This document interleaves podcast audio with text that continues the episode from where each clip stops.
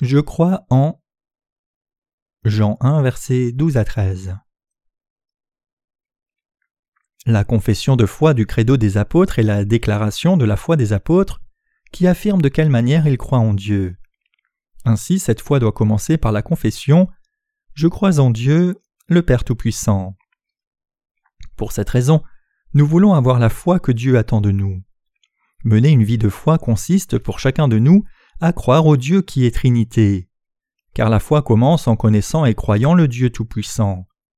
Cette foi reflète le désir d'avoir la foi que Dieu veut que nous ayons.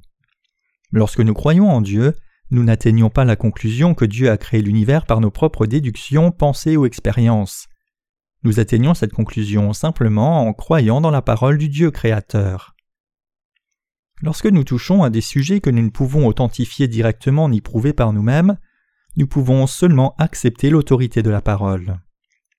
La parole des Écritures est l'autorité véritable. Les prophètes et les apôtres sont les écrivains de la Bible qui furent inspirés par le Saint-Esprit. Jésus est Dieu le Sauveur qui guérissait les gens de leurs maladies incurables et qui ramenait même des morts à la vie. Inspirés par Dieu, les prophètes ont écrit la parole de Dieu de la création de l'univers par Dieu jusqu'à son salut à travers son Fils Jésus.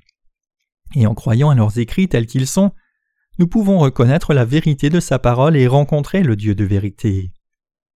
Dans le christianisme, les gens qui croient vraiment que Jésus est le Sauveur, croient en l'évangile d'eau et l'Esprit qui les sauve de tous leurs péchés, puisque le protagoniste de cet évangile est Jésus, nous faisons nôtre ce que Jésus a dit en croyant sa parole. Nous avons tous besoin du Sauveur, car depuis notre premier jour sur terre nous avons vécu dans le péché. C'est pourquoi nous devons croire la parole de Dieu qui a donné vie au christianisme. Les pécheurs peuvent être sauvés lorsqu'ils croient dans l'évangile de l'eau et de l'esprit que Jésus leur a donné. C'est la vérité que Dieu a répandue sur l'humanité.